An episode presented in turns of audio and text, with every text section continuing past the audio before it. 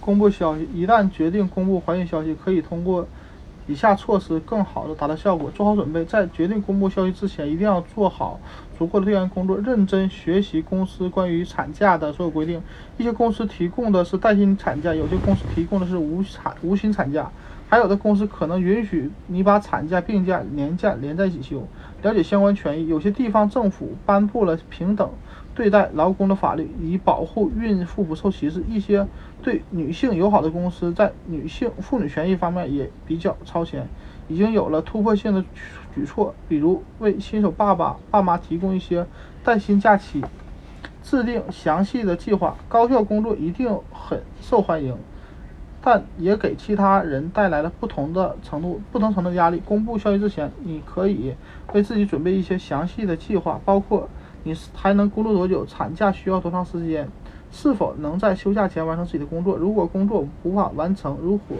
如何交接给别的同事？如果生了宝宝之后需要暂时以兼职的形式上班，就可以就在。啊，现在就应该提出来，列出一份这样一份详细的计划，可以避免忘记细节，也可以提高工作效率。选择恰当的时机，不要在出租车上、开会途中等不恰当的时候告诉老板你怀孕的消息，更不要在周五晚上，老板一条腿刚迈出大公司大门时宣突然宣布，和老板认真谈一谈，你需要和他单独约时间，这样不会太匆忙，也不会分心，挑一个你觉得压力较小的时间。如果突然发生了异常情况，导致和老板的关系紧张，就要把这个时间延后。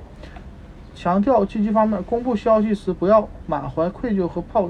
抱歉，相反要让老板知道你不仅因为怀孕而高兴，而对要对自己能自己完成工作的能力、责任感都有很有信心。你已经计划周全，可以很好的平衡工作和生活方面的所有事情，灵活处理，但不要底气不足。带上你的计划，开诚布公的谈判。如果你和老板交涉后需要改变计划，可以做一些折中的妥协。不过心里要有一个底线，并坚持到底。以书面形式记录。一旦你已经定下了孕期休假和工作安排的细节，最好以书面的形式记录清楚，以免将来造成不必要的焦虑和误解。例如，我从来没有这样说过。永远不要轻视为人父母的权利。如果公司不像想象的那么有人情味儿，你可以考虑与其他做父母的同事联合起来，要求更好的待遇，确保其他人可以得到相似的福利和待遇。可以帮他们照顾家里有病的配偶、亲人，这样还可以促进公司内部的团结，而不会导致分裂。